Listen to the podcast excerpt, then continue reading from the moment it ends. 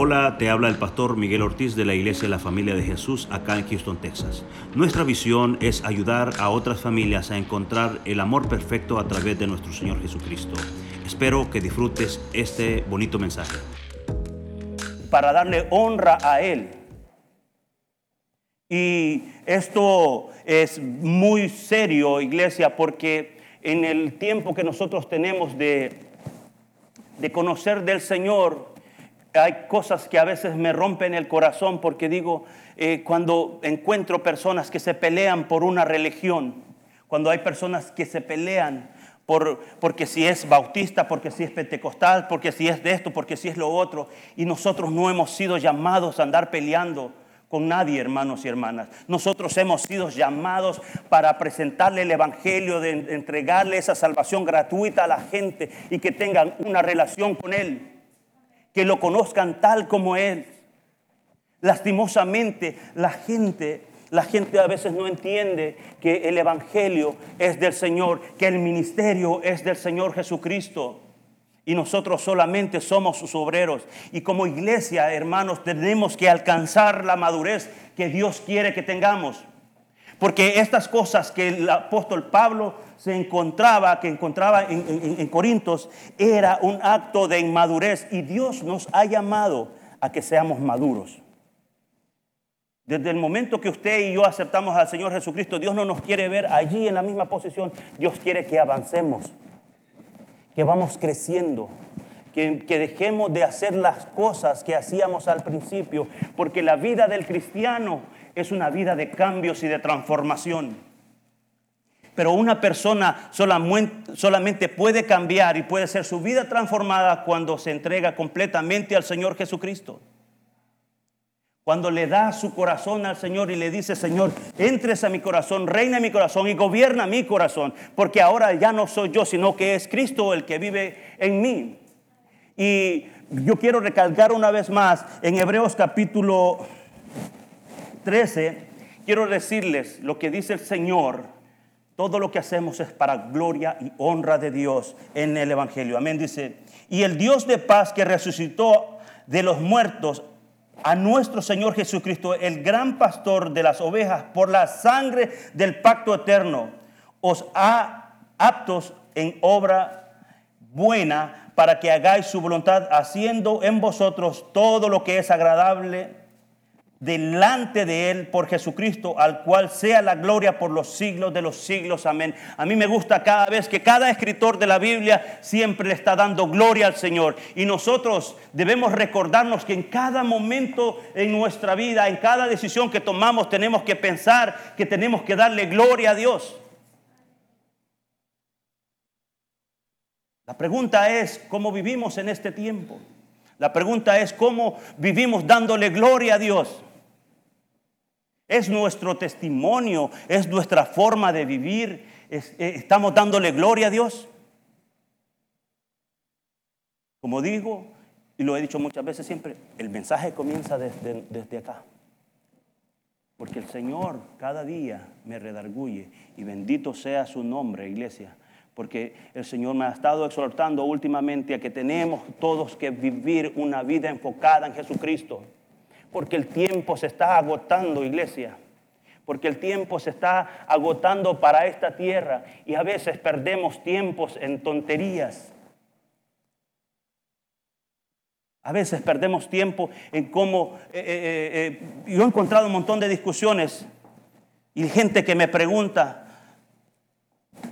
¿en tu iglesia se ponen pantalones mujeres? Yo me quedo pensando, ¿qué le respondo? Tengo que responder con la verdad.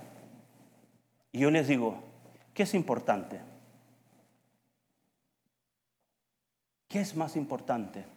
Que empiece a cambiar desde adentro hacia afuera. Eso solamente es un adorno externo.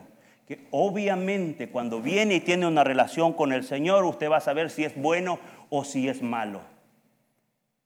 Si no, será, estará actuando como un niño, como dice el apóstol Pablo.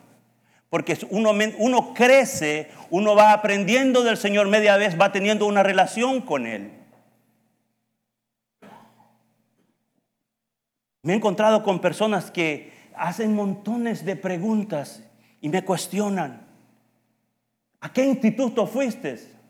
Al instituto de la familia de Jesús. Porque aquí Dios me está formando, porque aquí Dios está haciendo mi carácter, porque aquí Dios está trabajando en mi vida y está poniendo ese amor que debo de tener para toda la congregación y todos los hermanos. Este es el instituto. Nosotros podemos ministrarnos nosotros mismos cuando si alguien comete un error, cuando alguien está mal en su vida, poder venir todos juntos, hermanos, estás mal, pero queremos levantarte y restaurarte, porque ese es el llamado de la iglesia. Obviamente no podemos hacer nada con los que esconden las cosas, con los que esconden el pecado, no se puede hacer nada. Yo no puedo, pero hay Dios en esta iglesia que sabe todo lo que nosotros hacemos a espaldas de los demás hay Dios que sabe lo que Él quiere para su iglesia. Hay Dios en esta casa que sabe si estamos actuando como dijo el apóstol Pablo, como niños o como maduros espirituales. El apóstol Pablo los exhortó a vivir en unidad, amados y amadas. Los exhortó a poner sus diferencias a un lado y poner a Cristo en el centro. Y esto nosotros tenemos que aplicarlo en todas las áreas de nuestra vida, en nuestro matrimonio comenzando por ahí. Debemos de estar unidos. El esposo y la esposa deben de estar unidos en un mismo pensamiento porque la iglesia se comienza en casa, hermanos. Allí se comienza la iglesia, que estén todos unidos. Si vamos a venir a adorar y alabar el nombre de Dios juntos, vamos a estar todos juntos en un mismo pensamiento. Vamos a estar juntos.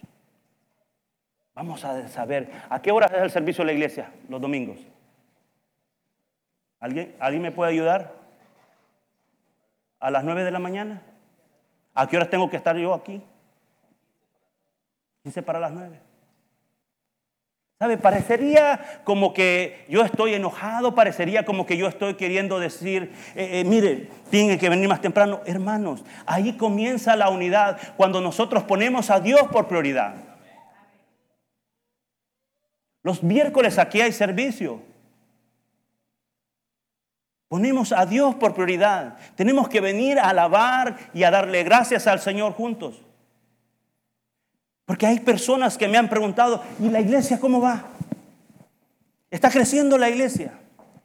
Y el Señor me recordaba, es que yo soy el que da el crecimiento, pero voy a dar el crecimiento cuando todos estén unidos, cuando todos estén en un mismo pensamiento, cuando todos estén mirándome solamente a mí, que me puedan dar gloria todos juntos. Allí será el momento del crecimiento de la iglesia. Pero para que la iglesia crezca en personas, nosotros debemos crecer por dentro dejarnos de niñerías, dejarnos de mirar mal a, las personas porque no son igual que los demás. Dios nos amó a todos por igual, hermanos.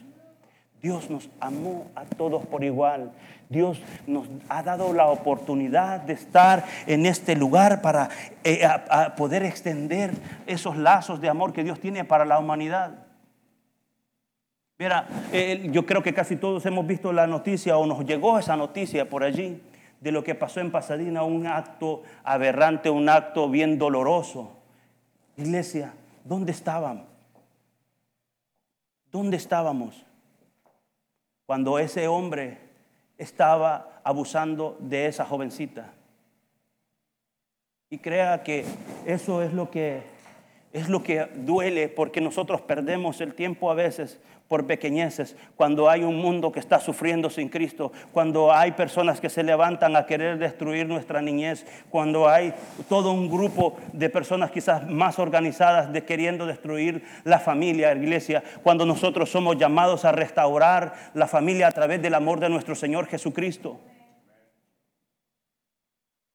Debemos poner al Señor por prioridad siempre debemos de poner al Señor como el número uno en esta casa. El apóstol Pablo los exhortó y les dijo, miren, yo me hago a un lado, Apolo se hace a un lado para que Jesús sea el centro de este lugar. Me pregunto, ¿cómo Pablo se enteró? Se cree que alguien le mandó, le mandó unas cartas al apóstol Pablo para decirle la situación de la iglesia de Corinto. Maduros. Se debe de actuar con madurez. El apóstol Pablo encontró tres problemas en la iglesia de Corintios. El primero, los celos. Los celos es una actitud humana negativa hacia otros a causa por el miedo y la falta de confianza y en algunas ocasiones por el resentimiento escondido. El otro problema que encontró, contienda. Una contienda es una disputa, una pelea, una riña, una discusión o un debate. El tercer problema, disensiones, falta de acuerdo entre dos o más personas o falta de aceptación de una situación, una decisión u opinión.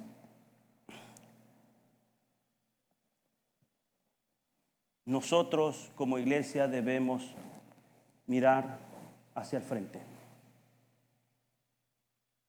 Quiero pedirles que cuando estemos allí afuera, discutamos por religión. Somos llamados para que la gente conozca y establezca una relación con Dios, que lo conozca Él a través de su palabra. A través de su palabra, hermanos y hermanas. Que la gente pueda ver que ya no somos lo que éramos antes. que las podamos nosotros tener autoridad para hablarles a otros del amor de Dios. Porque no podemos estar aquí, arriba, predicando lo que no vivimos. Porque no podemos estar aquí, hermanos, diciendo cosas que no las sentimos. Y le digo esto porque me, me he estado autoeducando. Había un pastor de hecho muy grande, muy, muy, de mucha, mucha data. Decía en su testimonio, cuando las personas le preguntaban, ¿qué es lo que más no te gusta de ti? Era decir, predicar del amor y no vivirlo. Predicar del amor y era una persona tan conocida Y eso, iglesia, deberíamos de aplicarlo a nuestra vida. Es de que si predicamos del amor de Dios, debemos de practicarlo. Debemos de vivirlo.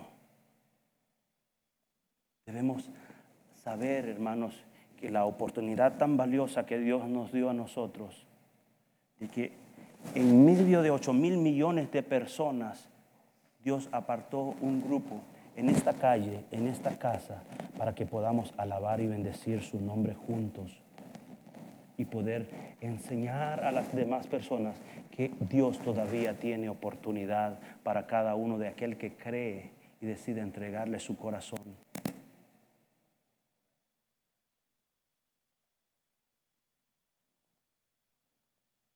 Al principio la iglesia de Corintios no entendió eso. Al principio, la iglesia se desvió poniendo la mirada en las personas y no en Dios. Pero es bueno que Dios nos recuerda que nosotros somos sus obreros solamente. El que planta, el que riega, pero el que da el crecimiento es Dios. Ayer el Señor me lo recordaba cuando estábamos allí los hermanos que fueron con nosotros se deben de dar cuenta cómo estaba de, sabroso el calor. Porque dentro de mí venía esta pregunta y decía, Señor, lo que estamos haciendo, estamos haciéndolo por fe y lo estamos haciendo porque es un mandamiento tuyo llevar tu palabra.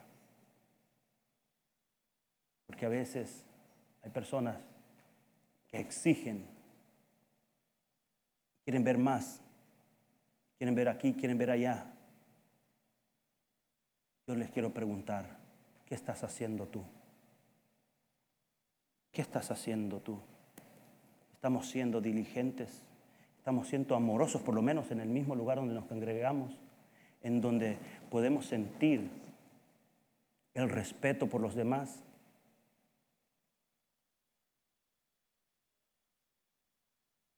El apóstol Pablo se encontró con otra iglesia con un problema muy similar. Efesios capítulo 2. Efesios capítulo 2. Cuando se nos olvida de dónde Dios nos sacó, cuando se nos olvida de dónde venimos, nos volvemos ingratos. Efesios 2 dice, y Él os dio vida a vosotros cuando estabais muertos en vuestros delitos y pecados, en los cuales anduvisteis en otro tiempo, siguiendo la corriente de este mundo, conforme al príncipe de la potestad del aire, el espíritu que obra, opera en los hijos de, desobediencia, entre los cuales también todos nosotros vivimos en otro tiempo y los, en los deseos de nuestra carne, haciendo la voluntad de la carne, en los pensamientos, y éramos por naturaleza hijos de ira. Lo mismo por los demás, pero Dios que es rico en misericordia, por su gran amor con que nos amó. ¿Qué éramos antes? Estábamos muertos en nuestros delitos y pecados. Eso es lo que el apóstol Pablo le recuerda a los efesios. Ustedes no tenían esperanza. Ustedes estaban muertos, pero gracias al amor de Dios, Gracias a ese amor verdadero ahora tienen acceso a venir y a ser parte de la familia de Dios. Cuando nos olvidamos que Dios nos perdonó, somos capaces de juzgar a los demás. Cuando nos olvidamos que Jesús nos perdonó, somos capaces de exigir a los demás cosas que nosotros mismos no cumplimos. Cuando nosotros nos olvidamos de que su gracia y su favor somos capaces de, decirle, de romper una relación familiar. Cuando nos olvidamos de que Jesús nos perdonó y que nos alcanzó con su gracia, somos capaces de agarrar las maletas y me voy de la iglesia. Cuando nos olvidamos que Jesús nos perdonó, nos negamos a perdonar a los demás.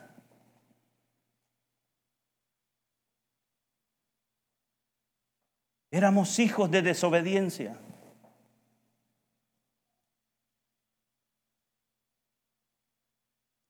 Hay una palabra que quiero recordar, es, si tú eres cristiano, si le has entregado el corazón a Jesús, ya no eres tú, y ya no soy yo, es Cristo que vive dentro de nosotros. Y la semana pasada yo decía esto.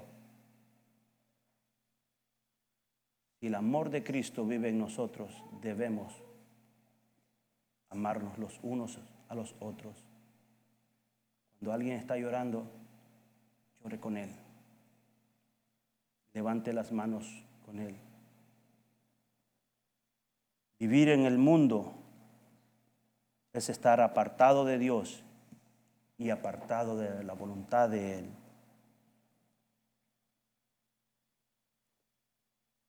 ¿Cómo puedo dar evidencias que yo soy una persona nueva en Cristo Jesús? Cuando usted presenta un caso en una corte, tiene que mostrar evidencias. Ahora imagínense en la corte celestial.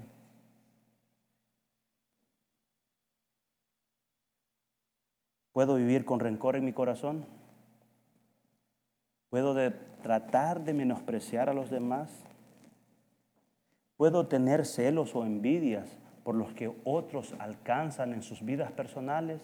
cuando deberíamos de sentirnos gozosos, hermanos y hermanas, deberíamos de sentirnos alegres porque alguien se está levantando, porque alguien tiene un negocio, porque alguien tiene, eh, eh, eh, está mejorando su vida, porque de eso se trata. Cuando una persona viene a Jesucristo, debe de mejorar su vida y debe de tener un cuerpo que, que se alegre con él, que esté levantándole las manos. Yo, la verdad, les digo, me, me alegro, hermanos, porque esto pasó conmigo. Yo me alegro cuando alguien da testimonio en esta casa y dice voy a comprar una casa o Dios me proveyó una casa. Dígame si el mismo éxito de ese hermano o de esa hermana no debería ser el mismo éxito de nosotros. O alguien dice voy a emprender un negocio. No estamos hablando de que la gente tiene que vivir en prosperidad y esto y lo otro. No, hermanos. Estamos hablando que Dios nos llamó para propósitos grandes.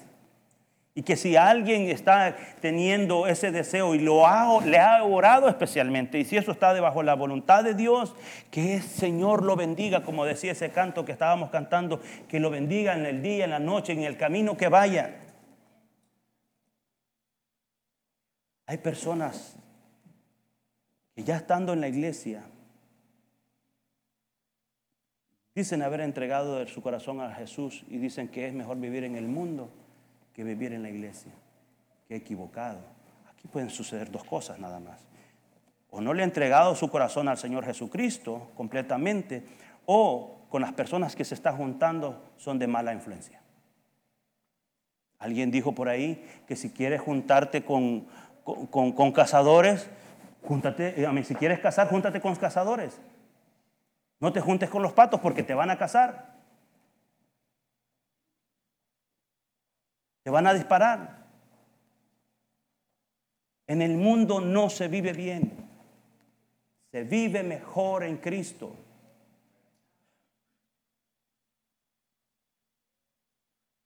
¿Puedo bailar música mundana que no glorifica a Dios? Ay, qué buena pregunta, ¿no? Vea toda la corrupción que hay en la música. Hay tanta corrupción y está un tum, tum, tum, tum, tum, tum, que a mí me fastidia eso. Gracias a Dios el Señor no, pues nunca me gustó esa clase de música. Nada. Era un poco romántico, sí, les puedo decir. Me gustaba la música romántica. Siento que si es algo que, que se tiene con, con, respecto al amor, pues yo tengo que enamorar a mi esposa. Amén. Pero algo que no glorifique a Dios, hermanos, ¿puedo yo estar haciendo eso? El apóstol Pablo le dijo a los efesios, miren, ustedes eran esas cosas. Tiene que haber un antes y un después. ¿Puedo intentar engañar a los demás con un traje? Hoy me voy a poner el traje del pastor, porque así se debe de ver el pastor. El traje de la misericordia, el traje del amor el traje de la fidelidad de Dios, el traje de la confianza. También tenemos que traerlo a la iglesia, hermanos, y a donde quiera que vamos, los siete días de la semana. Una gran pregunta, cortita pero gran pregunta. ¿Puedo mentir? Que a veces eso es una pregunta corta, pero eso era lo que éramos antes. Ahora ya dice que no debemos mentir más. La madurez demuestra, la madurez de un cristiano demuestra qué tanto estamos conociendo al Señor.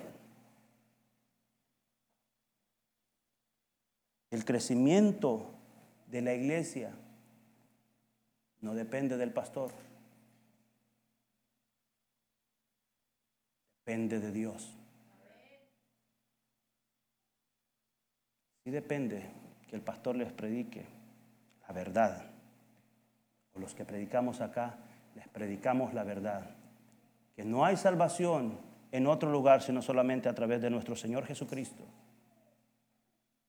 Y que todavía hay oportunidad. Y que podemos llegar mucho más lejos, como el apóstol Pablo le dijo a los Corintios únanse. Ese es el mensaje de, de Pablo en Corintios. Únanse. Cierren sus filas. Vayan y peleen juntos, porque ni Pablo ni Apolo son nada sin Cristo. Y así tú y yo, hermano y hermana, no somos nada sin Jesús. No somos nada. El ministerio, el ministerio es el empleo que Dios nos dio para que podamos trabajar. Unos riegan, otros siembran, otros limpian también. Pero el crecimiento lo da Dios. Como iglesia debemos reconocer siempre que tenemos un Dios omnipresente, omnisciente, que está en todas partes. Que no crea que si está usted intentando pecar, porque sabe que el pecado no viene así por casualidad. El pecado entra, empieza a darle como un- una señal y usted decide. No entra de golpe. Porque nadie, ¿quién, quién decidió pecar esta mañana? Nadie, ¿verdad? Todos esta mañana, bueno, me imagino que como yo me levanté en la mañana, yo dije, yo voy a ir a adorar el nombre del Señor, yo voy a ir a, a escuchar tu palabra, Señor, yo vine a estar aquí postrado en su presencia, Señor, porque no hay un lugar más seguro que estar en la presencia de Dios.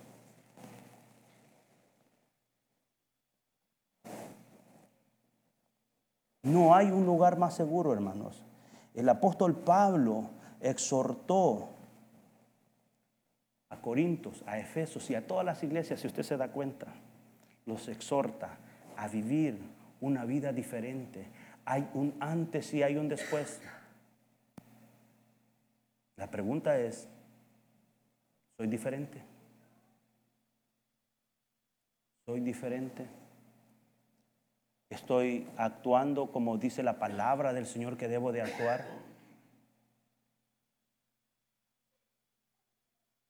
La vida del cristiano es 24 horas al día, 7 días a la semana, 365 días al año, toda la vida hasta que nosotros la entreguemos con el Señor.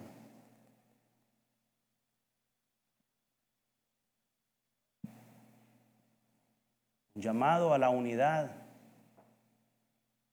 que comienza en casa.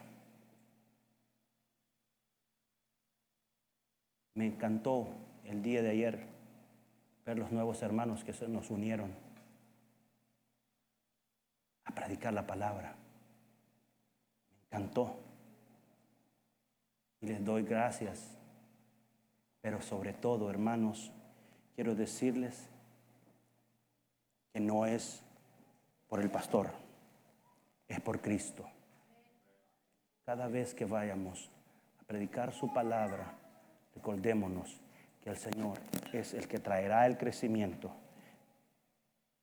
El Señor quiere traer también un crecimiento a nuestra vida personal, en nuestra vida íntima con el Señor. Tenemos que buscarlo.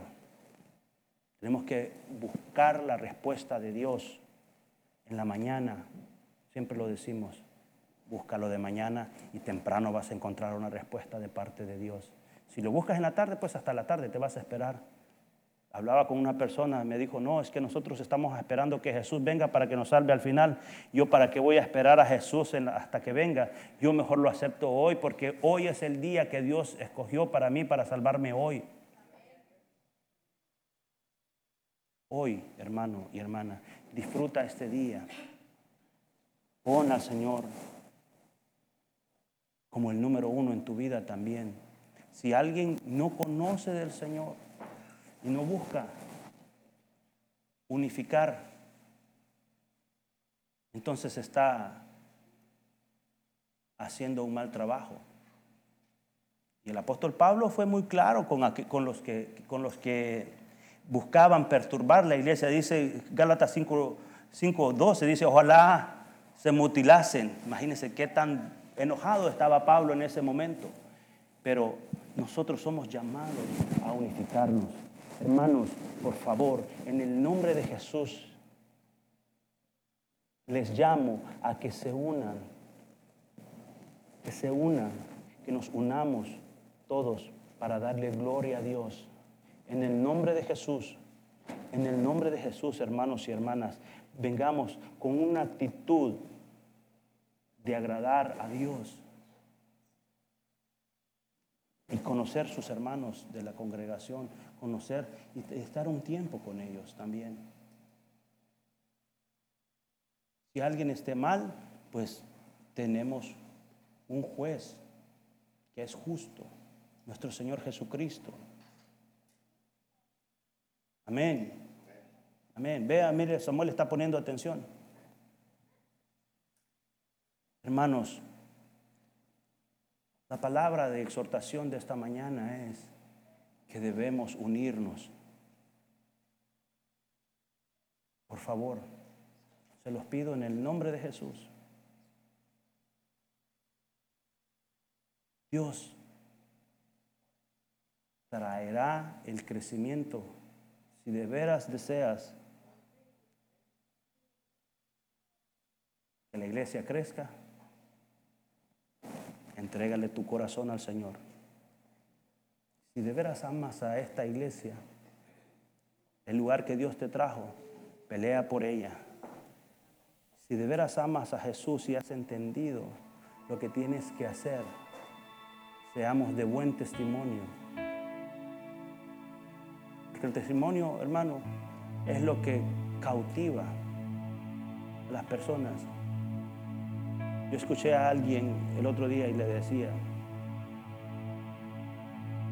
me gustaría ser como tú. Me gustaría que las otras personas que están acá fueran como tú. ¿Por qué? Porque cuando Cristo vive dentro de una persona, los demás deben tener ese deseo de conocer a Cristo. Llamados para comenzar desde acá a unificar a los hombres. Estamos acá el 6 de octubre, 7 y 8 vamos a tener ese retiro.